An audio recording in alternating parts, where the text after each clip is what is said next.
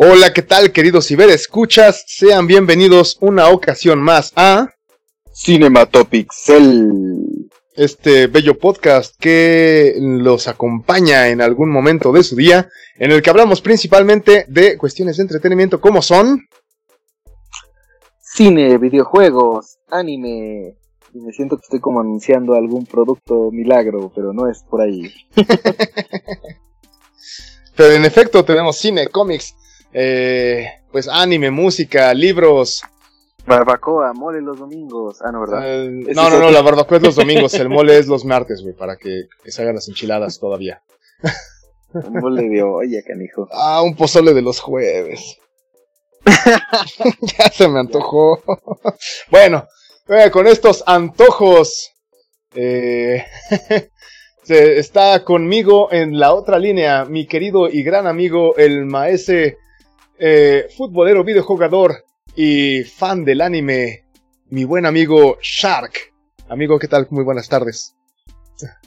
Amigo, qué gusto saludarte como siempre, pero no quisiera hacer un peladazo y a su vez quisiera presentar a mi co-conductor, eh, amigo, ¿qué digo amigo? Casi hermano, eh, socialité, eh, lector ávido, conocedor melómano, el maese Rubén Vaina.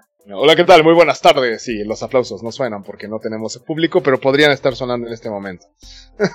Ni tampoco aplausos grabados, ya tenemos que subirle el presupuesto.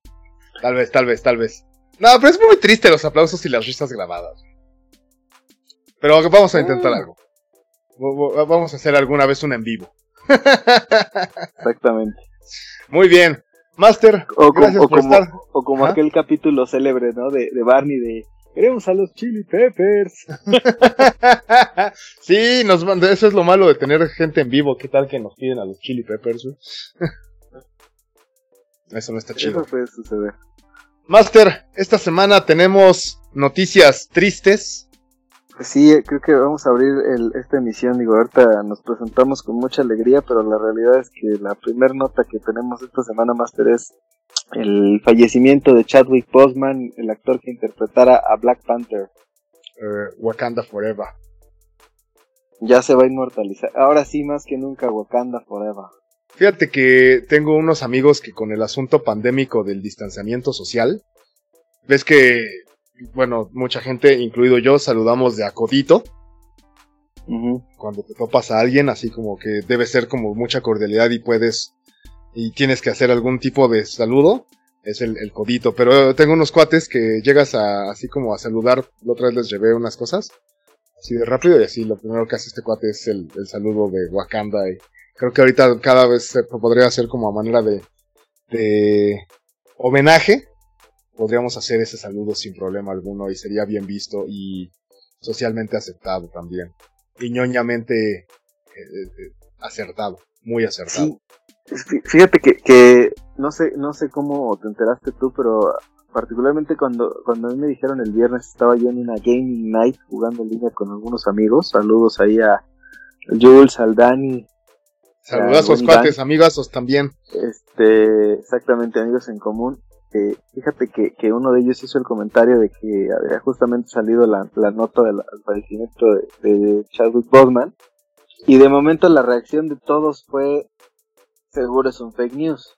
Ajá. Pero pues desafortunadamente no fue el caso y, fue muy lamentable enterarse que a sus 43 años pues perdió la batalla desafortunadamente contra el cáncer de colon Así es, que llevaba peleando esa batalla por cuatro años. Así es, eso no, no fue pues la mejor manera de terminar la semana. Y, y curiosamente yo, la última película en la que vi a Chadwick Boseman fue en The Five Bloods, recordarás que la tuvimos aquí en, platicamos de ella. Es correcto. Ajá. Y, y, yo noté que estaba más, más delgado. Al, pero yo, yo asumí que se trató a lo mejor de, de, la caracterización, ¿no? La verdad es que no, no, no se me vino a la mente, porque realmente fue un tema que no, no era del conocimiento público, o al menos no de, muchas personas. Entonces, yo sí noté que estaba más delgado en comparación a su rol de Black Panther, pero me resultó de alguna manera como parte de, insisto, de, de, entrar en personaje, ¿no? Jamás me imaginé que fuera por, por ese tema. Y considerando después lo que ha, que ha salido del tiempo que ya tenía él en esta lucha contra el cáncer, pues eso nos hace pensar que al menos para Endgame, o si no es que incluso desde Black Panther, tal vez él ya estaba en estos temas, ¿no? Seguro, yo creo que justamente ya estaba, eh, pues, desde, sí, como dices, desde Black Panther. Ya estaba en esos temas, seguramente ya estaba como, yo creo, ahora lo que yo pienso es que qué tal que el entrenamiento para Black Panther, cómo lo habrá realizado y bueno, no, no, no, no sé si le habrá afectado, no tengo idea, más bien es cómo, qué tan pesado le resulta en esos casos, güey. No, sí, totalmente. Y, y, sí, insisto, era muy evidente el cambio físico si hacemos ese comparativo entre la saga de Avengers y, las últimas veces que se, se le vio en, redes sociales o en esta última película. Eh, y, y, particularmente ahora también está, o mejor dicho, ha surgido en redes sociales el tema de... Me queda claro que es lo menos importante, obviamente aquí es la vida de una persona, más allá de que sea famosa o no es muy lamentable para él, para su familia, digo, nuestro más sincero pésame a, sus seres queridos. Que, familia, sí. Exactamente, que en este caso es lo más importante, pero eh, en, en un aspecto secundario, ah, ¿qué va, ¿qué va a hacer Marvel con el personaje? ¿no? Entonces, ya hay peticiones que dicen, ¿sabes qué? No, no lo toquen, ya déjenlo, no, no lo sustituyan. Y al parecer ya empezaron a circular los rumores de que la gente de Marvel pudiera darle un giro a Black Panther para, pues, digo, de alguna manera tendrán que buscar la forma de, de homenajear al personaje y probablemente pues cambiar el manto, ¿no? Cambiar la estafeta a un nuevo o nueva, por ahí suena una nueva Black Yo, estaría pensando en nueva, ¿eh? yo incluso, ajá, digo, eh, especulando, meramente especulación. Yo desde un principio que estaba pensando en eso, dije, oye, pues si, lo hacen, o sea, si, si, no retiran al personaje, que yo creo que el cambio del manto sería lo más eh, posible. Y yo estaba pensando directamente así en la hermana. De hecho es lo que lo que suena y de y, estaría no tan alejado del, del canon del cómic, ¿eh?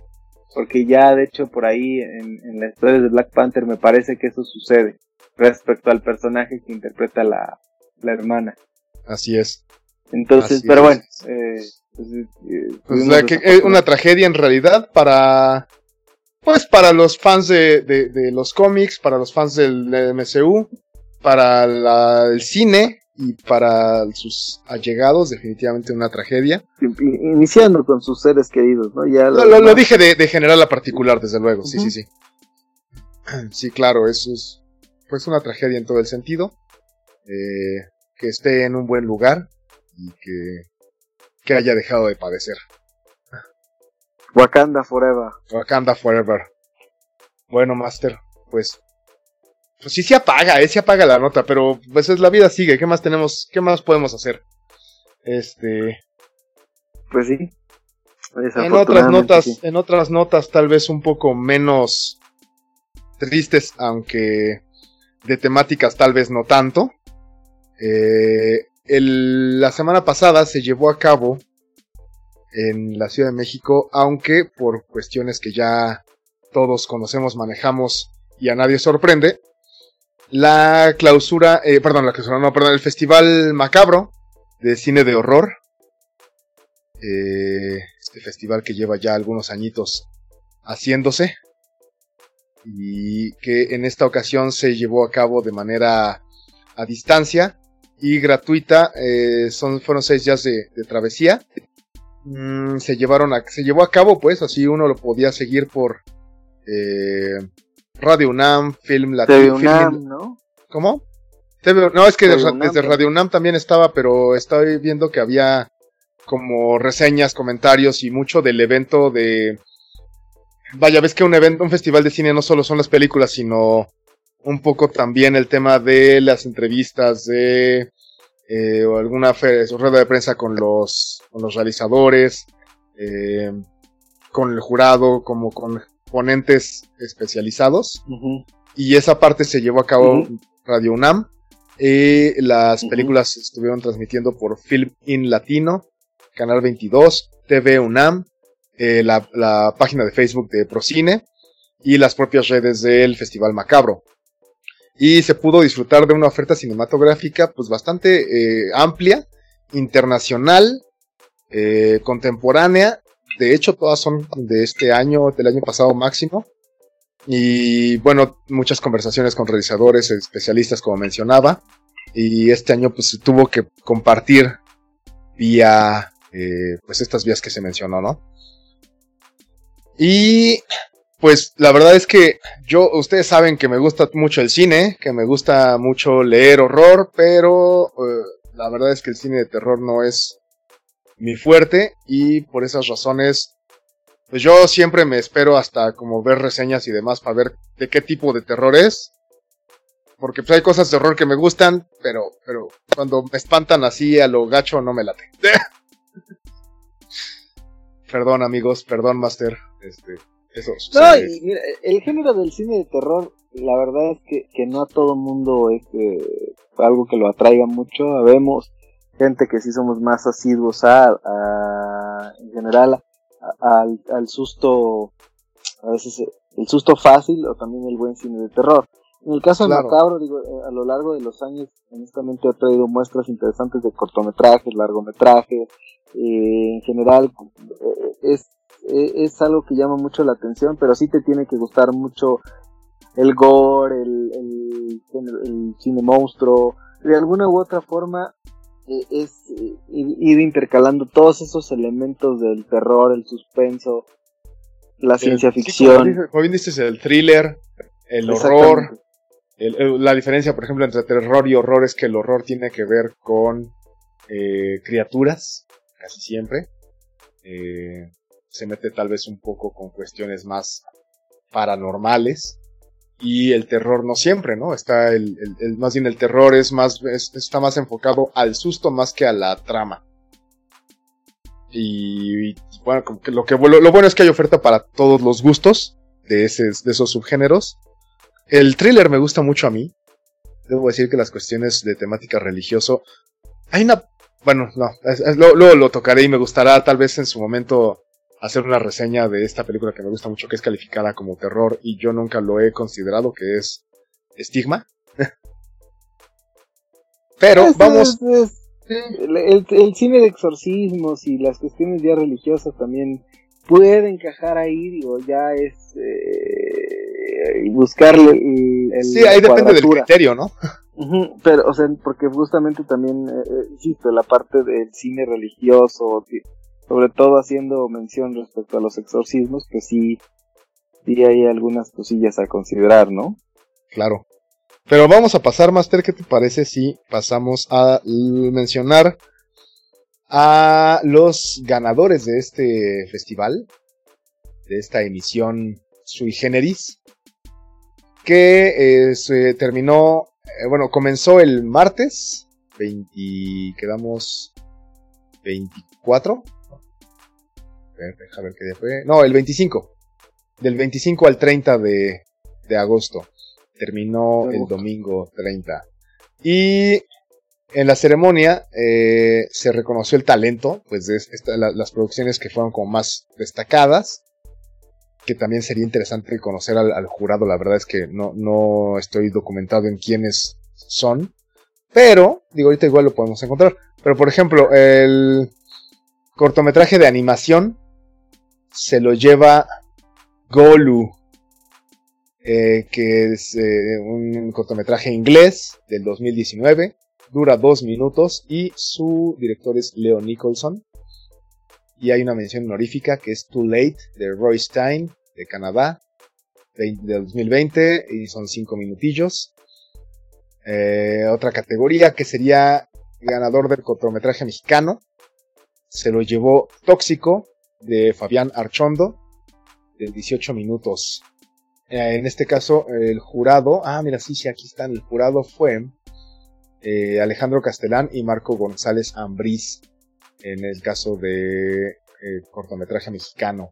En el caso de cortometraje de animación fueron Alejandro Montes y Javier, Javier Uría.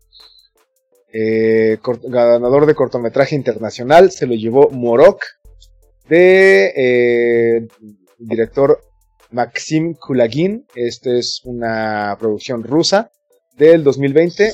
Me sonó como a Sim Sim Salavin. Sim Sim Salavin. Sí, pareciera como que fuera turca, pero no es rusa.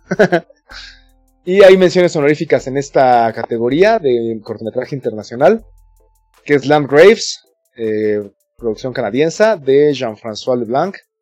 Y ah, no sé cómo se pronuncia del todo bien, pero sería como Haute Cuisine de Meryl Roche, francesa, del 2019.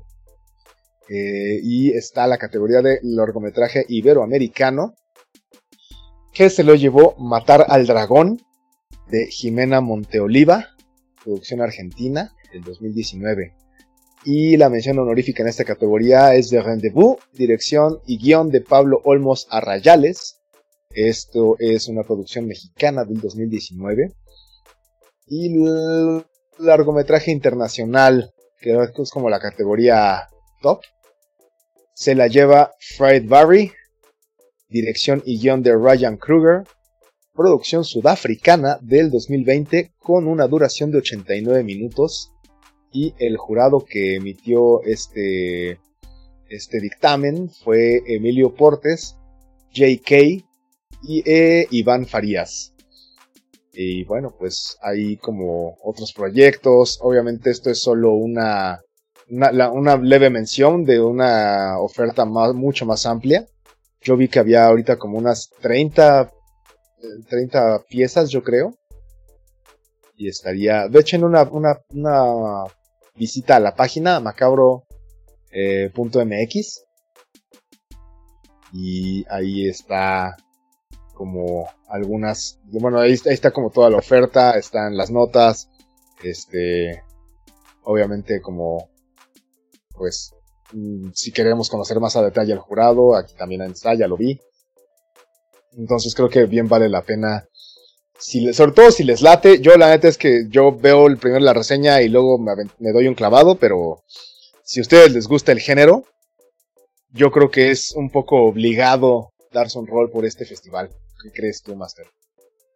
Sí, definitivamente es algo que vale la pena. Digo, aquí el tema es con todo lo de la pandemia y demás cuestiones, pues sí ha dificultado un poquito pues a veces el, la distribución, pero la verdad es que hay que, hay que aplaudir los esfuerzos que hace justamente la UNAM y, las, eh, los otros sponsors y, y, las agencias que están haciendo difusión para que utilizando los medios digitales la gente pueda estar al pendiente y al tanto de, pues de, de, estas obras cinematográficas, tanto en las versiones de largometrajes y cortometrajes que no son tan populares y que a lo mejor no van a estar en una sala de cine comercial, pero pues, eh, el hecho de tener acceso a ellos a través de, medios eh, de televisión abierta, de, de, internet y sobre todo que son gratuitos, pues para los que son fans del género me parece que resulta bastante interesante, Master. Sí, y en este asunto de los festivales y las pandemias, eh, acabo de recordar una noticia terrible también que voy a mencionar, si me lo permites, Master. Esto estaba fuera del programa porque no me había acordado hace rato, pero este, pues ya se anunció que no va a haber Filig este año y parece que ya no va a haber Filig. Eh, desde que empezó esta administración eh, se ha querido como minimizar el, festival, bueno, la feria. Y pues no voy a mencionar mis opiniones personales, pero sí me parece demasiado triste. Este iba a ser su emisión número 40 y me parece terrible que una de las ferias más importantes de este género que es la literatura infantil y juvenil a nivel mundial desaparezca pues nada más así como así. O sea, sí. no, sé, estoy, estoy muy desconcertado al respecto. Eh, tal vez nos enteremos después de qué sucedió, pero pues es terrible, ¿no? Desde mayo ya sabíamos todos que posiblemente se cancelaran todas las ferias y todas han tenido como sus versiones eh, mm, virtuales. Y de pronto se, anuncia que la Filig, uy, pues nos agarra desprevenido, ¿verdad? Como, ¿quién iba a pensar que no íbamos a llegar? Que no iba a haber feria en noviembre. Y pues se cancela. Y es muy posible que se cancele ya en general. y bueno, esto lo que tengo que decir al respecto, como dijera Forrest Gump, porque si no me voy a poner a, a debrayar aquí. Pero bueno, entonces, ese festival, esa feria que me inició a mí en particular y conozco a muchísimas personas que nos inició en la lectura desde muy tempranas edades, pues ya, ah, bueno, de entrada este año está confirmada su cancelación y eh, muchos consideran que es muy posible que ya no se haga. Una pena. Pero bueno, ¿qué más tenemos el día de hoy, Master? Tenemos eh, pues, notas con las ferias virtuales, Master. Así es. Eh, tenemos también justamente la semana pasada se llevó a cabo como cada año, digo, en este caso no, no fue de manera presencial, sino de manera virtual, la Gamescom desde Alemania. Y también eventazo. este evento que, que, que... ¿Mandé? Eventazo, digo. Que de hecho es el, es el, segundo, de alguna manera, después del E3 y el Tokyo Game Show. Me parece que incluso la Gamescom eh, para la comunidad videojugadora, incluso por ahí se dice que, que es algo que si eres aficionado a los videojuegos, en algún momento de tu vida lo tienes que hacer, es ir a una Gamescom. Porque es como la, como la meca para los... Para el gamer sí, porque es un evento abierto al público, donde además, obviamente sí es el día de prensa y los anuncios y demás, pero a diferencia de lo que pasa con el E3 y con otros eventos de afines a los videojuegos, este sí es más además del tamaño, sí, sí se presta mucho a, la convivencia de la comunidad. Entonces, año con año es un, es un evento que, que ha tomado fuerza y evidentemente al, estar el E3 cancelado y de alguna forma con todo lo que ha sucedido, pues bueno, era, era lógico pensar que, este evento iba a tener la misma suerte, pero este se mantuvo, solo cambió a su formato y en este caso, pues bueno, la Opening Night que se llevó a cabo la semana pasada, fue entre el 27 y el 30 de, agosto, pues tuvimos algunos anuncios, pues, no diría del todo desangelado, aunque me parece que a diferencia de otros años, por razones obvias, la pandemia nos ha afectado mucho, y obviamente no tuvimos tan, tan frescos de alguna manera o, la posibilidad de ver esos anuncios bomba que de alguna manera todos estábamos esperando. La realidad es que mm, a mi parecer se queda un poco corta la expectativa, a la expectativa que se generó. Y, y estamos en el medio de que este año, pues me parece que a, la comunidad videojugadora, pues sí nos han traído a cuentagotas, ¿no? Y seguimos esperando los anuncios espectaculares o más allá de que en algún momento tuvimos un programa prácticamente entero dedicado a eso eh, el día que mostraron la, el PlayStation 5 y, y particularmente pensando que, que, este año es el año donde se van a lanzar las dos consolas eh, de nueva generación pero en cuanto a juegos pues la verdad es que seguimos en, en la misma no porque la verdad el hecho de que salga Geoff Kylie, que ya, ya platicamos de él en otra oportunidad, que es un tipo que el que realmente se, ha encargado de organizar durante los últimos años los Video Game Awards eh, y algunos otros eventos y que ha estado ahí como está presente en, prácticamente todos los este tipo de, de, de ferias, de convenciones y de alguna manera se las arregla para ser el, como el presentador él, ah, él fue el que de alguna manera abrió, abrió pista ahí con algunas algunos detallitos, pero la verdad es que su participación también no, no, no medita que le dediquemos más tiempo. No, Eh. Destacaría algunas cosas muy, muy breves, más si me lo permites, ahí de los anuncios. Dale, dale. Eh, pues mira, eh, se presentaron novedades de- del nuevo Call of Duty.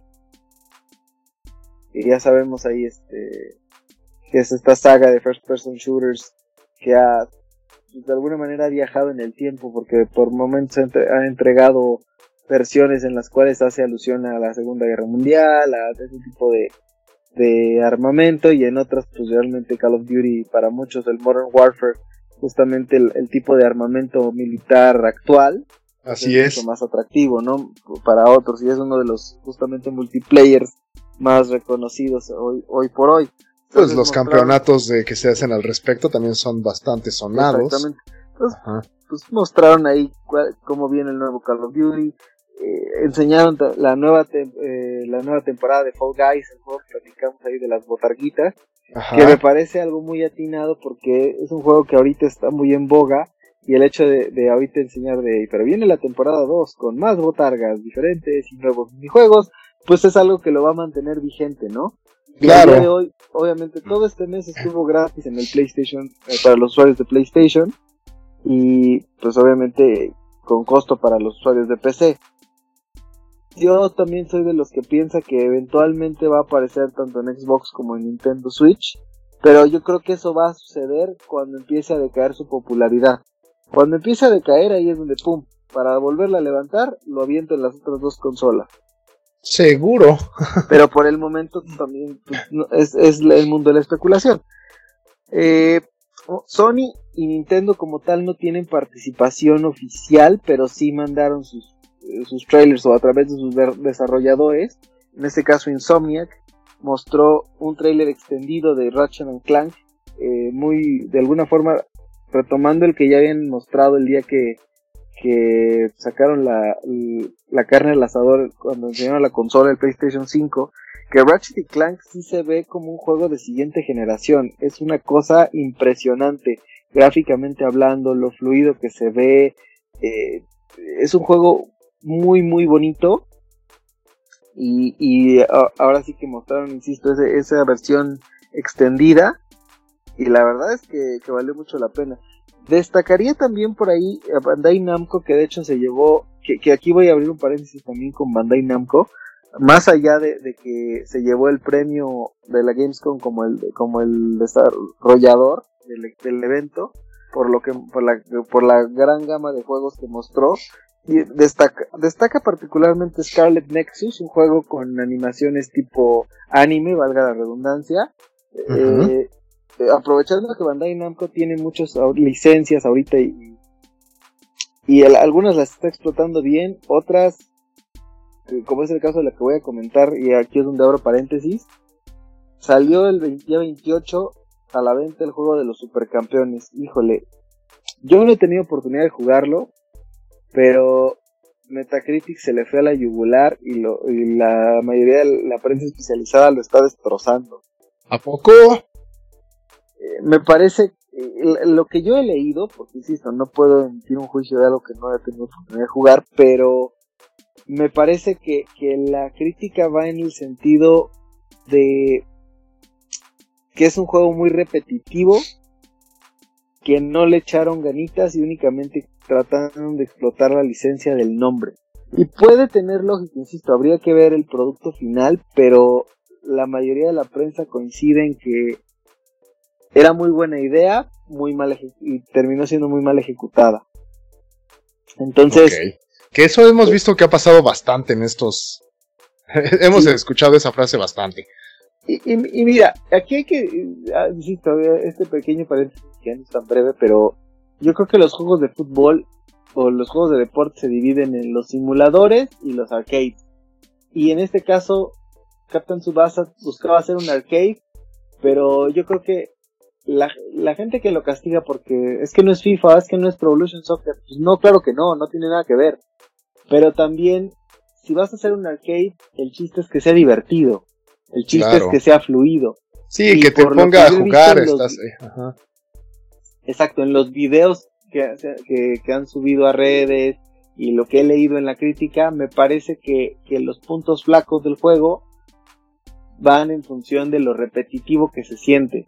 De hacer el mismo tiro especial, digamos, del tigre del tigre de Steve, durante 10 veces el mismo partido, pues pierde el chiste, pierde la emotividad, pierde el sentido, entonces, ¿qué caso tiene estar haciendo el mismo tiro una y otra y otra y otra y otra y otra vez? Entonces, yo creo que, que es el tema, a lo mejor la animación no era tan mala, pero insisto, eh, yo lo que he leído es que la, la ejecución no fue lo que la gente esperaba y por eso lo han castigado mucho, ¿no? Pero bueno, ya cerramos paréntesis, continuamos. Eh, se mostraron el, un trailer bastante de buena duración de Little Nightmares 2. Eh, ese juego indie que, que, también está licenciando Namco Bandai, pero de hecho tuviste la, la primera entrega y te pareció bastante interesante. Este juego eh, plataformero con, con este tipo de animaciones como a la especie de película de Tim Burton. Sí, sí, sí, sí. Muy oscuro, muy eh, bizarro en, el contexto. La verdad es que el primero fue bastante interesante. Este segundo, lo que se advierte del trailer es que va a ser, al menos pareciera que va, va a haber una opción de jugar cooperativo. No se sabe si nada más va a ser que puedas tener a los dos personajes tú en pantalla y que tú manipules a los dos, o bien que puedas jugar con otra persona. Eh, este como que se ve un bosque, a diferencia del primero que todo era dentro de un, buque, eh, pues como medio fantasmagórico. Ajá. Y este pues se, ve que amplía el, panorama de los escenarios. Eh, también se mostraron por ahí algunos material adicional de Doom Eternal, Dragon Age, Órale, sí estuvo. Sam, Sam, Sam Max. Vimos por ahí algunos. Eh, Blizzard mostró ahí algunas cuestiones de World of Warcraft. Eh, otro trailer que mostró Naughty Dog respecto a Crash Bandicoot. Mm, mm, mm, y, sí, estuvo. Pues, y, y, sobre todo se, demostraron en varios varios juegos de, para Star Wars. Eh, Star Wars Squadron, la expansión de The Sims respecto a Star Wars para meterlos dentro del juego. eh, Lego Star Wars, la saga Skywalker. Órale. Eh, para efectos del PlayStation 5 se mostró un pequeño avance de Godfall, eh, la edición definitiva de Mafia. Y pues la realidad digo, medalla de honor, Medal of Honor, ese juego que pues la verdad es que me parece que de esas franquicias que están utilizando el nombre, pero el juego pues ya no es la esencia de los que lo, jugaron en antaño, ¿no? seguramente se acordarán. Una expansión para Destiny 2 denominada Beyond Light. ¿Para cuál, perdón? Para Destiny 2. Ah, ok, ajá, Y pues bueno, esto, se podría decir que fue lo más destacable. Digo, los demás pues, son anuncios menores eh, en comparación con otros años. Entonces, pues bueno, digo, de alguna u otra manera eso fue como el opening day. Y nada, nada como, pues para volarnos los sesos, ¿no? Nada, ah, no, wow. Por ahí podríamos hablar de que, que, se, que se viene en los próximos meses para la comunidad videojugadora. Pues bueno, se, se, se rumora y se especula que vendrán un evento a mediados finales de septiembre de, de Sony donde mostraría más detalles del PlayStation 5 y probablemente estaría mostrando o estaría hablando así finalmente del precio, que ha sido un tema de filtraciones y rumores por ahí en, la red. También de hecho por ahí de Xbox se habla lo mismo. Por ahí algunas filtraciones sugieren que, que ambas consolas van a salir en 499 dólares. Insisto, eso es un rumor, no hay nada confirmado. Que obviamente que la versión sin, sin lector de disco Blu-ray del PlayStation podría bajar a 399 dólares. Eh, es un chorro. exacto, y, bueno, más accesorios y demás, digo, todo es, todo es ahí especulación. Lo que sí es oficial es que Sony, al menos en Estados Unidos, eh, está ya lanzó una convocatoria para entrar a una lista de espera para poder comprar directamente la consola con, con Sony, valga la redundancia. Eh, pero esto lo van a hacer como una especie como a sorteado. Es decir, ellos van a, si, si eres como de los afortunados que reciben el correo de invitación, pues podrás adquirir directamente tu consola con las tiendas Sony. Ajá. Este, y eso, pues bueno, para, ah, para muchas personas puede ser algo positivo, sobre todo si vives en Estados Unidos, porque, pues, normalmente los retailers o las tiendas departamentales lo que hacen es armar bundles, es decir, paquetes, donde te obligan a comprar, ok, ya de por sí la consola te cuesta 499 dólares, ¿no? Por en, el, en, el, en el rumor y en esa especulación, ya te costó esa cantidad. Y aparte te van a obligar a comprar de, pues, el único paquete que tengo es la consola más un control más el accesorio más el juego más rancio que había por la módica cantidad de 500 dólares o más, ¿no? Ajá. O 600 dólares en total. Entonces, ya te obligaron a comprar eso, a diferencia de a lo mejor si lo adquieres directamente en este caso con, con Sony como distribuidor, que seguramente pues sí te venderá la consola solita si así lo decides, y pues ya cada quien decidirá, valga la redundancia, o cada quien tendrá esa opción de, ¿sabes qué? Quiero este juego, o a lo mejor a ti te compro la consola y compro los habitamentos en otro lado. Es que eso no me parece mal, el hecho de que te amarren o te obliguen de, pues sí, aquí vas a comprar tu consola, pero con este paquetito que ya de entrada te aumenta pues, el precio. El precio considerablemente, bueno, tal vez no tanto, pero... Pues, es que mira, normalmente los bonds que te van a hacer, no, no descartes que si aquí en México a lo mejor vamos a suponer que costara 500 dólares eh, y haciendo la conversión a pesos, el tipo de cambio más impuestos y demás, estamos hablando de una consola de 18, 19 mil pesos, claro. no dudes que te armen un paquete de 22 mil y cacho a 500 meses sin intereses, este, pero que te incluyen, pues así que para el inventario de, de accesorios, ¿no? Entonces, pero bueno, es, parte de, y, y sobre todo, pues, insisto, ¿qué, ¿qué, se viene de otros eventos? Además de este, pues seguramente, Xbox seguramente tendrá el suyo. Eh, Nintendo, pues ha seguido a cuentagotas mostrando directs, pero de indies, de desarrolladores externos. Ha estado muy hermético, no se sabe si, si de veras va a, a mostrar esos eh, tan esperados anuncios del 35 aniversario de Mario Bros. de Mario All Stars 2 y la edición remasterizada de Mario 3D World. Eh, sigue siendo rumor. Este, si va a mostrar otro, algún evento más adelante con los desarrolladores externos donde se muestre el, algún avance de Bayonetta 3, eh, pues la fecha seguramente de retraso o qué tanto se va a retrasar la segunda parte de Breath of the Wild. Lo que sí es un hecho y eso es, eh, yo creo que se va a anunciar que octubre, noviembre es seguramente el siguiente personaje de Super Smash Bros. Eso es un hecho. Este año vamos a ver otro personaje eh, para el, el, Pack 2. Entonces, pues bueno, eso es eh, a grandes rasgos lo, lo que tenemos ahí en, en Notas Gaming Master. Ok, pues es bastante, es bastante, a decir verdad, ¿eh? y bueno, Master, pues, ¿qué, ¿qué, hemos estado viendo? ¿Qué hemos estado viendo? Yo les tengo por ahí una. Una. este. Serie que les había dicho que estaba viendo y que estaba atrasada y que íbamos a tratar desde hace unas semanillas. Pero pues por fin, por fin, por fin, por fin, acabé eh, Dark. ¿Qué te pareció, Master? Impresiones finales sin spoilers. Impresiones finales. Spoilers? Pues, impresiones finales, vamos a ponerlo así. Mira, la verdad es una serie muy, muy, muy bien construida. Tiene... Eh, sigo pensando que hicieron esto, ¿no? Es como de, a ver, lo que te había comentado. ¿Cuáles son las... A, ver, a tu fulano, grupo creativo, a ver, todos ustedes. Vamos, ¿cuáles son las paradojas temporales que hemos aprendido? Eh, como literatura. No, pues tal, la apuntas. Apuntaron todas. Y luego dijeron, ¿cómo metemos todas? Todas.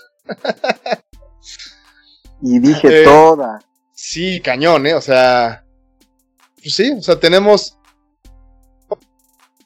hijos, y, soy, que eres, hay personajes que son hijos de sus hijos, hay personajes que, o sea, tuvieron que haber regresado, pero es como paradojas del abuelo, hay muchísimas. yo creo que es la que más abunda. La paradoja del abuelo es, ¿qué pasa si yo regreso y evito que algo, que, y mato a mi, abuelo? Esa es la paradoja, porque no podrías, porque ¿quién, quién mató a su abuelo si no existía el la persona, este, no se generó la persona, ¿no? O sea, no hubo tiempo para ello. Entonces es como que la que más abunda. Eh, ahí, bueno, abunda y no, porque incluso hay varios donde la frenan, es como de no, espérate, aquí no puede pasar. Se meten en cuestiones no solo del tiempo, sino de doblamiento de eh, mundos y realidades. Eh, esta teoría del what if, que no recuerdo ahorita cómo se llama técnicamente, eh, en la que una decisión que tomas, cada decisión que tomas abre un mundo paralelo en donde tomaste la, la siguiente, la, la que no, bueno, la, que, la decisión que tomaste, la opción que tomaste, y se abre también otra ah, realidad con las opciones que no tomaste. Eh, por ahí hay algo al respecto. Eh, la verdad es que está muy, muy, muy, muy rica. Eh, en cuanto a referencias también. Em, no sé, está este mito de Ariadne, que incluso es bastante... Eh, eh, vaya, no es como buscarle tres pies al gato, realmente incluso en la primera temporada y en la segunda también se toca el tema de... hay un personaje que está ah, ensayando para presentar esa obra, Ariadne, es una tragedia clásica griega. Eh, Ariadne es la que libera a Teseo, si mal no, sí, a Teseo del, del laberinto de Minos. Se menciona, incluso hay una referencia preciosa, preciosa, preciosa sobre que el libro, eh, bueno, hay un objeto que es un libro que se crea a sí mismo, o sea, digamos que el autor es el tiempo, por llamarlo de alguna manera, porque eh, el presunto autor de ese libro solo conoce a ese libro porque alguien se lo entrega y le dice, mira, tú escribiste esto. E incluso trae, ¿no? Así como su foto y autor fulanito de tal y todo. Y ese libro, pues es como de, ay, pues yo ni idea, ¿no? Esa es otra paradoja. Pero el, ese libro, el, el, el ejemplar, está editado por Editorial Minotauro. esas referencias me parecen preciosas, muy, muy, muy bonitas. Hay pues bastantes, bastantes referencias hacia varias eh, obras literarias. Mm, pero vaya, ese tipo de detalles no son necesarios para entender la trama, más bien son como esos dulcecitos que se colocan ahí para el disfrute de quien los encuentre. Eh, y a eso se agradece también muchísimo, ¿no? Es una verdadera, eh, me parece un gran, gran, una gran pieza. Mm, yo sí creo que de lo mejor que se ha hecho, eh, que ha hecho Netflix, así en buen rato. Y vamos a dejarlo así para que quede sin spoilers. Solo me gustaría decir que sigo sin entender el hecho de que las personas, o bueno, de que haya tanto de, te explico el final de Dark. Si, si uno se mete a YouTube y pone final dark, van a aparecer infinidad de videos explicándote y dando teorías. Las de las teorías lo puedo entender, pero las explicaciones, pues no me parece tan, o sea, no me parece que sea tan difícil de seguir si le pones atención. Eh, esa es mi sugerencia. Si ustedes se aventuran a Dark, no se pongan a verla con el celular en la mano no se pongan a verla. Sí, es una serie a la que hay que ponerle atención, exacto.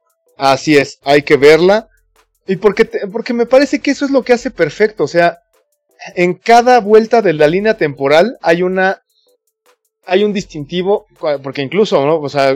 Mm, pues coinciden, porque en este universo se puede, coinciden el mismo personaje en distintas etapas de su existencia coinciden en un punto espacio-tiempo. Pero te dan pistas para que no pase como este meme de Spider-Man señalando a otros Spider-Man. O sea, fácilmente puedes, sí, fácilmente puedes distinguir. Eso no es spoiler porque eso sucede desde la segunda. Eh, tú ves a Jonas. Está el Jonas cabello largo, el Jonas cabello corto, el Jonas con cicatriz, el Jonas hippie, el Jonas hippie enojado y el Jonas viejo.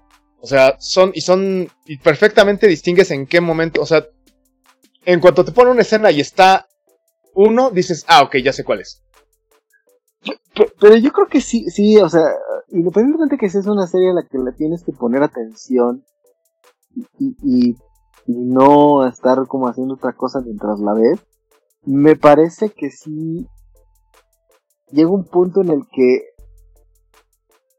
tal, si te clavas mucho, sí, sí puedes llegar a, querer hacer como ese mismo, como entre las líneas del tiempo y, los personajes y, la relación de uno con otro, como para no perderte. Entonces creo que eso es de donde la mejor la, la, la mayoría de las personas que están subiendo a redes sociales o a YouTube o, en general ese tipo de explicaciones, pues tratan de, de, pues de comunicar esa parte. Digo, al final no está mal que lo hagan, no está no, mal. No, no, no, no, claro que no. Más bien, yo creí que iba a ser como, o sea, mi punto era que yo creí que me iba a resultar así como, como no Donnie Darko, que a mí me parece como de, what? Y sí tuve que verla y pensarla y irme a mi casa pensando y, hmm, hmm, hmm. Aquí, si bien no está sencillita, o sea, no es, no es volver al futuro. eh, sí, es así, sí tiene su grado de complejidad. Me parece que no es como tanto de pérdida, o sea, no te pierdes. Las de, las de teorías y las de cronología, porque eso están bien padres, o sea, ya lo viste así todo vuelto para atrás, o sea, como en, el orden en el que te lo presentan, y hay videos que te presentan la cronología, digamos, en el orden en el que suceden las cosas en nuestra mirada de tiempo. O sea, un tiempo lineal, no un tiempo elíptico, o un tiempo, este, Moebius qué es lo que sucede. Es lo que se maneja es una eh, elipse de Moebius. De hecho, son dos. dos elipses de Moebius, porque son dos mundos y aparece por ahí. Da, da, da, da, eh, obviamente, siendo ficción, pues hay cosas que no tienen nada que ver. O sea, todo lo que tiene que ver con el cesio, con la partícula de Dios, con eso es necesitamos un algo que haga que esto suceda. ¿Qué va a ser? Pues la radiación del cesio, sí. Y el átomo y vamos a poner la partícula de Dios, o sea, el, bosón de Higgs. Órale. Eso, desde luego, no tiene nada que ver. O sea, no es un, no lo veamos como un referente científico. Pero creo que funciona muy bien a niveles literarios, filosóficos y hasta antropológicos, si nos ponemos muy clavados, en, eh, para entender ciertas cosas como retrata del humano, bueno, de ciertos humanos, pues, me refiero a culturalmente están en Alemania, entonces probablemente la culturalidad tiene que ver bastante ahí, pero bueno, eh, creo que vale muchísimo la pena. Así realmente es una serie que creo que se debe ver. Eh, sí, es de, los mejorcitos productos que, ha dado Netflix. Así es, y, en, y yo creo que incluso yo diría... Bueno, de entrada tú sabes que me gustan mucho las los temáticas de viaje en el tiempo. Es uno de mis temas favoritos ever en la literatura y sus eh, adaptaciones audiovisuales. Los viajes en el tiempo me encantan. Eh, recordaría, por ejemplo, justo Donnie Darko. Recordaría Moebius de Eliseo Subiela. Eh, Ajá. No sé, recordaríamos, no sé, otra, otra, ahorita se me están yendo, pero... Eh, no, o sea, hay, hay, hay, muchas, y creo que hay muchas buenas, hay muchas tal vez mejores, y hay otras que no lo logran, ¿no? O sea, incluso en X-Men, la obra, una gran obra, ¿no? Que es Días del Futuro Pasado, tanto en los cómics como en la película, que son buenas, eh, sin embargo, pues van haciendo, o sea, cada uno tiene sus pros y contras. Twin Peaks, desde luego, esta serie de, de, de ah, ¿cómo se llama este vato? Bueno, Millennium, eh, se me estoy acordando, tal vez 12 monos, 12 monos, güey, claro, sí, sí, sí. Eh, Time Machine, o sea, ya mencioné a Darko. son, son series, son películas que vale la pena echar un ojo y que si les gustó un poco de Dark, creo que valdría la pena echarles un oclayo también, ¿no? o sea, Millennium, eh, Predestinación, este, El Silencio de Hielo, que también, vaya, eh, Stalker, que incluso en Stalker, este, mucha, Dark se nutre también de ciertas de estas, este, eh, de estas, de estas obras, ¿no? Chernobyl también, que igual y, eh, bueno, o y las, las, las referencias griegas, porque, pues, por ejemplo, tenemos, ¿no? O sea, Jonas este eh, Ariadne es, o sea, si lo ponemos así, le encuentras, si, si le puedes encontrar el análisis, le vas a encontrar un chorro de cosas, ¿no? Este, acá, ah, hijos, ¿qué sucedió ahora? Ah, eh, en, esta, se me fue el nombre del protagonista. Marta es eh, Ariadne, el, el, relojero es eh, Dédalo. Podríamos pensar en Ícaro, que es este. Eh, podría ser Ulrich, podría ser. Eh, Mikkel, podría ser Dédalo. Entonces, o sea, si nos ponemos a analizar los mitos, podríamos encontrarle. Y ahí es donde llega algo que me gusta mucho. No hay nada nuevo bajo el sol, solo es cómo cuentas las historias.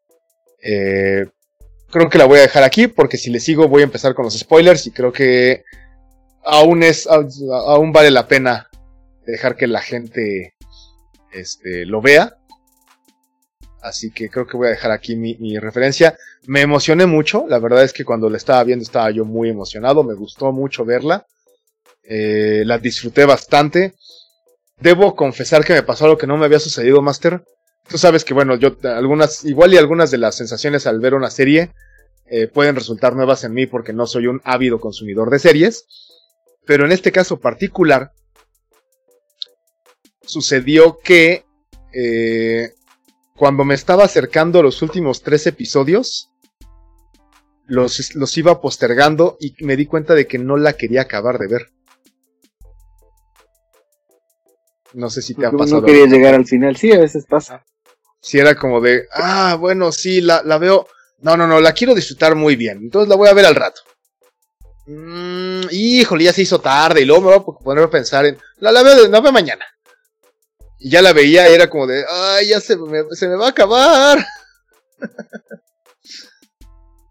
no me había sucedido con otra serie. Me gustó la sensación. Me parece que es muy, muy, muy disfrutable. Eh, acaben de verla y échense un clavado a, estas, a estos videos que menciono. También van a enriquecer la experiencia sin ser parte de. Van a enriquecer la experiencia porque yo, pero antes, antes ustedes hagan su propia interpretación. Porque creo que el final final, hay un final y luego hay un epílogo. Y creo que el final está precioso, es muy, muy poético. La verdad es que hasta la música que suena es realmente bello. Es, eh, eh, es, que creo que es eso, es muy bello. Es muy bello cómo se realizó esa serie. Eh, entonces el final es, es muy conmovedor.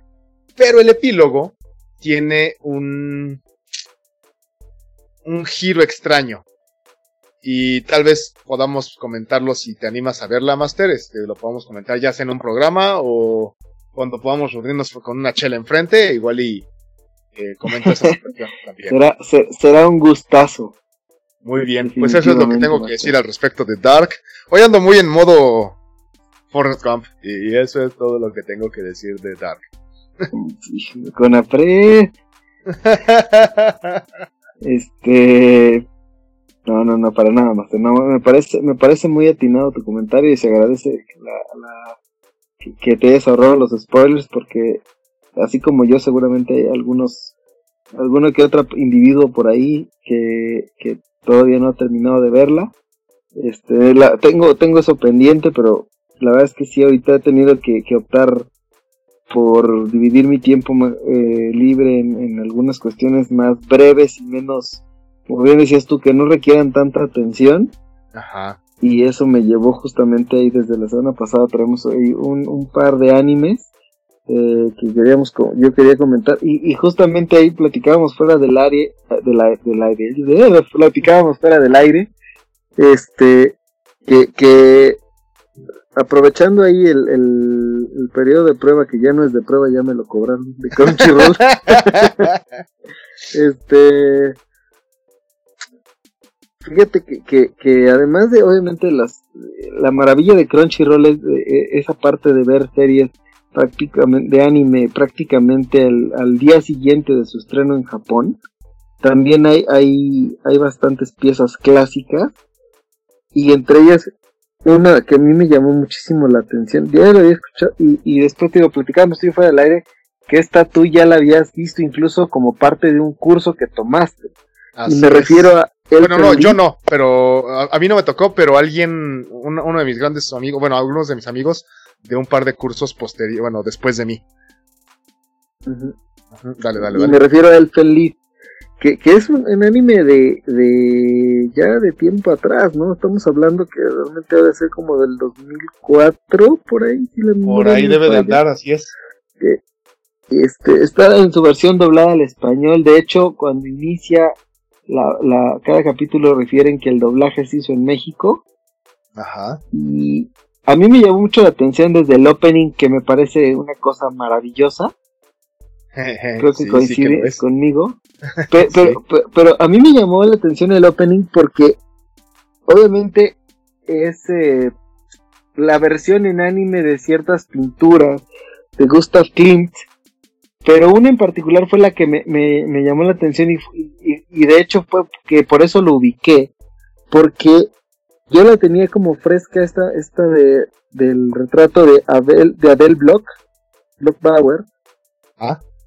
Porque esta pintura, de hecho, es la premisa de otra película basada en hechos reales, que es eh, The, eh, The, Woman in Gold, la mujer o la dama de oro, con Helen Mirren y Ryan Reynolds, que justamente es. la historia de, de, de, la dueña legítima, en este caso María Altman, si la memoria no me falla, de esa pintura, que obviamente la pues a su familia se la quitan durante el tema del holocausto y demás cuestiones y ella a través de este pues cuando conoce a Ryan Reynolds como su abogado pues hacen justamente esa lucha jurídica por recuperar esa pintura que, en estricto sentido le pertenecía a su familia, ¿no? Y que la habían despojado de ella y demás. Digo, esto es como of the record que no, no tiene que ver totalmente con el feliz, pero, pero en el opening justamente toma muchas pinturas de Gustav Klimt y esa, esa fue la que obviamente a mí me llamó la atención en el momento de, ah, caray, esa pintura yo la he visto en otro lado, ¿no? Sí, yo creo que es, es, que es de las más famosas, es, eh, es el retrato de Adele, está El Beso, que es la otra que para mí me parece icónica en el Lied. Sí, el, el, beso, las tres edades de la mujer, Ajá. Eh, la satisfacción, que es la primera, donde está como justamente Lucy abrazando a, otro ente, que eso también es, es, es, pues un cuadro de, de Clint. Serpientes acuáticas, que es esa escena del opening donde sale Lucy de cuerpo completo, como posando. Ajá, claro, sí, sí, sí, sí. Danae, igual también como está en una como posición fetal. Danae ahorita. ¿Cuál es la, la pintura? Déjame ver. Danae es justamente donde aparece, eh, digo, obviamente atendiendo la mitología griega, es, esa como pose donde está como en posición fetal. Sí, sí, sí, claro, sí, ya, ya ubico la, la parte del opening, sí, sí, sí. obviamente el, retrato de Adele, donde sale otro de los personajes, eh, ¿cómo se llama este personaje? La del anime, bueno, pero obviamente ahí fue donde dije, ah, caray, ese yo lo he visto en otro lado. Y también está Mada Primavesi, ¿no? Ajá, sí. Que ahí en este caso es Nana. Eh, en el opening. Sí. Pero, pero, pero, y obviamente el, como ese tipo de, canto como gregoriano sacro, Ajá. le acompaña. Me parece que desde ahí ya, ya te hace eh, pensar como que no, no es la típica serie de anime, pues, de, magos, espadazos, peleas, exacto. Que eso es otro género. Yo digo, proporciones guardadas antes de que la gente se nos vaya a venir encima. Pero a mí me recordó, sobre todo la primera escena, lo primero que se me vino a la mente fue Evangelion. Pues es que tiene algo, güey. después digo, ya, ya la trama es diferente y juega con otro tipo de conceptos, pero sí, justamente esa escena del inicio donde aparece Lucy crucificada, o en esa posición de la cruz y luego se baja y empieza la masacre, porque obviamente es, un anime fuerte y, es un anime que, como bien dices tú, o sea, sí puede tocar ciertos puntos que a lo mejor sí son como de, perfiles ya más de estudio filosófico y si quieres ahí con, con unos honguitos, este, eh, o, algún otro tipo de estilo, no, no necesariamente, ¿no? La, realidad y, y, y lo que tú me comentabas, ¿no? El hecho de que ya lo tomen para un curso o que lo, lo utilice algún profesor tal vez para, maestro, profesor, para, para impartir una clase, pues habla de la, la, profundidad que puede tener justamente un, anime. Y en este caso, digo, era, vamos a. Era un caso de expropiación y de utilizar referencias conocidas, reinterpretar, era de lo que trataba esta, este ejercicio, pues, en, en esa materia, ¿no? Era una materia teórica y, justamente el maestro como que agarraba esta referencia cultural, pues no era tan pop en ese entonces, pero decía, güey, es una obra, una obra de animación que está retomando, que está reinterpretando y apropiándose de ciertas cosas. Y entonces hacía como esta, lo utilizaba para el ejercicio y me parecía muy grato y muy acertado. Y, volvemos a, desde las, desde las pinturas que toman para el opening y ya después en la trama que me parece, eh, habría que, que, digo, vamos a tratar de hacerlo breve para, para que nos alcance el tiempo, pero no sé tú qué opines, pero a mí me da la impresión de que, que lo podemos dividir de la siguiente manera. Si nos vamos a la trama de, es, es, ¿cómo sería la humanidad si de pronto aparecieran seres que son capaces de, de tener super, un poder telequinético eh, que los convierte en una especie como de mutantes, por así denominarlo. De alguna y que esos seres fueran capaces de ir, de consumir o destruir la humanidad como la conocemos para a su vez hacer su propia pues versión o su propia raza con sus propios seres, ¿no? Y que ellos mismos los gestan. Ajá. Y a la vez esa, esa parte de la humanidad al darse cuenta es de voy a, a, tratar de erradicar lo que yo mismo creé porque me aterra pensar en lo que se pueden convertir. Ah, sí. Que es, digo, básica, la premisa es muy simple. Y el hecho de ver a Lucy, la, la, en este caso la protagonista, en esa, además en esa dualidad de personalidad, justamente de Lucy es esa, pues psicópata, asesina, y de pronto te la cambian por New, que es como un ser, e, e, esa mujer como como si fuera una niña pequeña que no tiene como nociones del mundo, ¿no? Que apenas está descubriendo otras partes. Que está descubriendo la comida, que está descubriendo la bondad, que está descubriendo a las personas. Y, cuando es ese cambio tan, tan radical de, pues aniquila a un escuadrón de soldados. Y justamente de, a mí me recordó en esa parte de pues cómo las tienen, en este caso, en el laboratorio, ¿no? Ajá, sí, sí, sí. Y, justamente están ahí, pues, ¿cómo les llaman ellos? Pues que son como sus brazos fantasmas que, que realmente surgen como de su telequinesis. No me acuerdo cómo les llaman, pero está bien chido. sí, justamente es, sus... Ay, se me fue el nombre eh, y eso que lo acabo de ver. Pero bueno, eh, eh, justamente todo, toda esa, esa, parte y ya después el, el, el, contexto de que entra Kota, que es el personaje masculino, y que realmente es pues, justamente su relación de, amor infantil primero, que, que eso ya lo revelan hasta los últimos, que sé, como el capítulo 11-12, ¿no? Más o menos de ah. los 13 que son. Sí, sí, sí. Porque hay un Nova, em, eh, que sería como el capítulo 14, si lo queremos ver así, pero ya ese es como muy spin-off de cómo era un día en la... Eh, cuando empiezan a vivir todos juntos, en paz, armonía y, y medio, pues como que fuera del contexto dramático que, le, que la serie tenía, es como esos, esos espacios cómicos, por así denominarlo, pero justamente esa relación que van construyendo de Lucy Cota, niños, Lucy Cota, adultos, New Cota, adultos, y de pronto el, el, la prima de Cota, que es el otro personaje que también pues, lo dice ella termina, está enamorada de su propio primo, y la han de haber hecho en Monterrey también esa parte. este, eh, saludos a los regios. Este,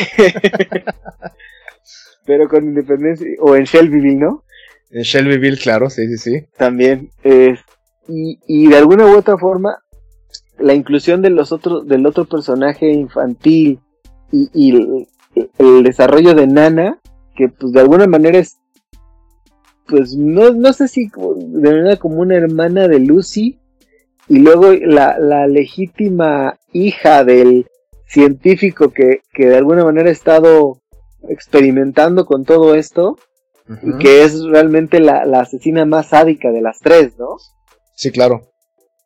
Porque la última niña es la que si sí es una enferma sadista y que al final me parece que le dan una, digo, ya, ya tiene mucho tiempo y pues digo, aquí spoiler alert, si quieren adelantarle, si la quieren ver, si no, pues también. pero, pero sí, es, es la muerte que tiene justamente la tercera niña, me parece muy romántica considerando las circunstancias. Ok, ajá. Pero, pero en general, no sé, ¿a ti qué te pareció justamente el, desarrollo de la trama en el contexto de, de, pues, al final es lo que, lo que es capaz de hacer el hombre de generar un ser con tanto odio? Pues es una... Como es Lucy. Mm, yo creo que Elfen Lied, hasta donde recuerdo, porque tengo que yo la vi hace mucho tiempo, pero sí, sí la recuerdo, eh, es plantear eh, justamente estas dos, dos cuestiones principales, que una sería, el humano no sabe a qué juega. Esa es una. Y, y, le teme a lo que hace. O sea, justamente es, no, queremos hacer cosas que no sabemos con qué estamos tratando. Y cosas que ya se han tratado, por ejemplo, en, con Mary Shelley, en el, moderno Prometeo. Y la otra, ajá, ¿sí? No, no, continúa, continúa. La otra que plantea, es que yo, yo, lo yo lo asemejaba muchísimo a Frankenstein en las dos cuestiones. Una era, el humano quiere jugarle al vivo y no sabe, no sabe a qué está haciendo, porque no termina de entenderse a sí mismo y nunca va a terminar de hacerlo. Y la otra es esta teoría de la, de la tabula rasa, ¿no? Que el humano no es eh, bueno o malo por naturaleza, sino que son los eh, factores eh, circunstanciales los que detonan una actitud o una postura ética. Que también se ha ido dando los casos a niveles conforme a la sociedad, en los que dicen que en realidad la tabula rasa puede que no sea lo más acertado posible, ¿no? Pero bueno, se manejan, aquí se plantea esa idea. Al menos la pregunta se la plantean mucho. Entonces la verdad es que a mí me parece muy, muy, muy chévere que hagan ese tipo de... Pues de referencias que si bien, o sea, si uno ya leyó algo más o has leído sobre el tema, pues ya lo tienes. Pero si no, es un gran acercamiento a esas, problemáticas humanas. Entonces me parece que desarrollarlas de esa manera me parece fenomenal. Sí, coincido contigo. Y, y, yo, particularmente, esa parte donde muestran el origen de Lucy o el por qué se vuelve esa despiadada niña que de pronto empieza a matar. Ajá. Pues me parece, y lo platicamos fuera del aire, esa premisa de a la John Wick, porque, porque le matan a su perrito. Ajá. Y, o sea, y justamente es de, esas. eso me parece es que, es que estamos en cuenta de que Lucy es una niña con, el, con un poder nuclear, güey. No, totalmente. Y, y, el, y el, el, detonante de, de, su cambio de personalidad radica en ese, en esa escena donde le matan esos niños de la, escuela a la que va a su perrito. Y entonces ella empieza justamente a matar por, por odio, por placer. Y, y me parece que una de las escenas más fuertes del anime se da cuando te explican que es ella la que mata a los papás de... sí, claro, sí, sí, sí, sí, sí, es horrible. Y, y, la forma en la que los mata, además, ¿no? Ajá. Y, lo hace todavía él le dice, ¿por qué? Este, si se supone que somos amigos. Y ella le contesta, pues porque somos amigos, no te maté. Ajá. No te maté a ti, o sea, acabé con tu hermanita en, tus propios ojos y con tu papá y, y con el que se me para enfrente, ¿no? y, y, se encuentran tantos años después, pero, pero con esa dualidad ya de, por un lado es New y por otro lado es Lucy. Sí, claro. Y, me, y el final es como, que también si te pones a buscar ahí en cantidad de explicaciones, pero justamente el, el, esas escenas del final me que quedan tan abiertas a la interpretación de quién está tocando el timbre en la última escena. No me acuerdo de eso, Master. Perdón, perdón. Ahí sí te, creo que tengo que verla de nuevo. Ese detalle.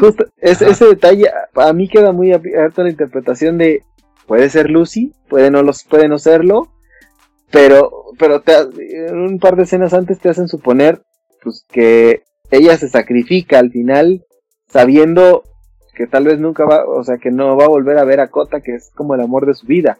Ajá. Entonces, todo, todo es porque pues ves un pedazo, el, el cuerno que le quedaba sale volando. Sí, sí, sí. Entonces, entonces todo ese tipo de situaciones, digo, aquí sí, por eso aclaramos que iba a leer, pero es un anime bastante viejito, que, que trajimos a colación a lo mejor porque coincidió, o a mí me llamó mucho la atención el hecho de, de que, habías comentado, digo, aunque suena un poco reiterativo, que, que en parte, como parte de una clase utilizaron ese, ese ejemplo, ¿no? Entonces fue, fue, muy curioso que cuando te comenté, yo acabo de verla por primera vez después de muchas recomendaciones y, y referiste eso, fue así como de, ah, pues mira, yo creo que vale la pena que lo pongamos a consideración de nuestra, nuestra audiencia, ¿no? Así es, así es. Pero sí es una, eh, si tienen oportunidad de verla en Crunchyroll o en alguna otra plataforma, vale muchísimo la pena. Son tres episodios más un OVA. No, no duran más de 25, 30 minutos a lo más. Ajá. Entonces sí, este, bastante recomendable. Y no sé si todavía podemos, eh, tenemos tiempo, Master, para una última, una última recomendación. Pues llevamos una hora y diez, Master, más o menos. Entonces, pues solo que... Igual la dejamos para la siguiente, ¿te parece? Bueno, me parece bien, la dejamos para la que sigue y este para, para, para tener este para tener más escuchas así es así es vamos a mantenerlos en, ascuas el cliffhanger de Cinematopixel lo que sí me gustaría cerrar eh, esta emisión son recomendaciones de estrenos de Netflix ajá se estrenó Cobra Kai Ok, ah, ajá, sí. Y está en Netflix, ¿no? ¿También? Está en Netflix, no, pero eso está en Netflix. Netflix no Cobra Kai. Digo, esa fue una de las series de ah. los YouTube Originals que pues, no pegaron. Sí, y la retomó. Y Netflix la, está retomando y seguro, y al parecer va a continuar con, con sus emisiones. Eso me parece bastante inteligente. Ahorita trae las, las primeras dos temporadas que habían estado en YouTube. Mm. Eh, y, y, digo, es, es bastante interesante ahí ese concepto se estrenó la tercera temporada de Akretsuko. Ah, ok, sí, este sí. anime original de Netflix de este, de este panda rojo japonés.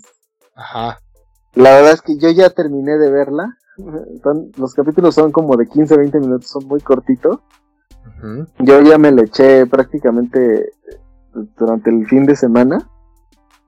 ¿Y qué tal? Eh, no, me voy a guardar los, comentarios para la siguiente semana para que también más gente tenga oportunidad de verla. Eh, y hay que recordar que está por estrenarse en Netflix el martes de la próxima semana Parasite, para los que no la han visto. Okay. para los que como el Master Rubén la quieren ver por octava ocasión. este... Está buena, está buena. y algunas películas clásicas ahí viejitas. Se estrena eh, Tornado. Ufa. Era eh, película de los 94. No, no, 90, sí, con el 94, ¿no? Ah, es correcto, Anabel, la creación. Ajá. Se estrena Chef's Tables Barbecue. Ya, ya lo habíamos dicho, ¿eh? Sí, sí. Estrena esta película de Helen Page Flatliners. Ah, ok. Sale Diego Luna. Esta de qué, qué pasaría si puedes ver cómo te mueres y tu alrededor. Eh, Otra vez las preguntas de la humanidad. Es correcto. Eh, eh, se estrena. Pero son varias cositas pero rescatables ahí, por ejemplo, Stepford Wives, esta película del 2004 con Nicole Kidman y Glenn Close. Ujú. Y digo, bueno, ya otro del catálogo ahí de, de, de Netflix, ¿no? Y ya hemos visto varias cosillas por ahí. Que no, tal vez no son tan destacables, digo, para todos los gustos y géneros. Para todo hay. Para todo hay, pero eso, es- principalmente, digo, la próxima semana ya, le- ya les platicaré mis opiniones de la tercera temporada de Agretsuko. Digo, ya la terminé, pero ahorita ya, por cuestiones de tiempo. Sí, nos, la- nos- le damos a la siguiente para Ju- que junto con la- Ah, junto con la recomendación de, de anime que teníamos para- además del Fendi de esta semana, que les adelanto el nombre, es un anime de nombre Konosuba, Ok, súper, súper, súper. y pues, pues de mi parte creo que es por, por ahora sería todo, Master. No sé si tú quieras a- a- abonar algo más o apuntalar algún detallito. No, Master, estoy. Estoy en ello, tal cual. Así nomás. Bueno, pues siendo eh, en esta ocasión dicho lo anterior, eh, pues vamos a cerrar la emisión, Master, ¿te parece? Me parece bien, Master. Creo que nos, no- nos faltó tiempo, pero Ya, eh, con sí, todo gusto la siguiente ay, habrá, más. Así es. Bueno, pues muchísimas gracias por acompañarnos, queridos ciberescuchas. Eh, estuvimos acompañándolos el día de hoy. Eh, del otro lado estuvo mi querido y gran amigo, buen conocedor de anime y videojuegos y demás cosas de espectáculo y entretenimiento. Mi buen amigo Shark. Y del otro lado estuvo mi queridísimo amigo, melómano, conocedor, literato, todo un lord, el maestro Rubén Baena. Muchas gracias por acompañarnos. Nos escucharemos la próxima emisión. Esto fue. Cinematopics, el... Hasta Muchas la gracias. próxima. Hasta la próxima. Wakanda Forever. Cinematopixel. Producción. Baena Lab.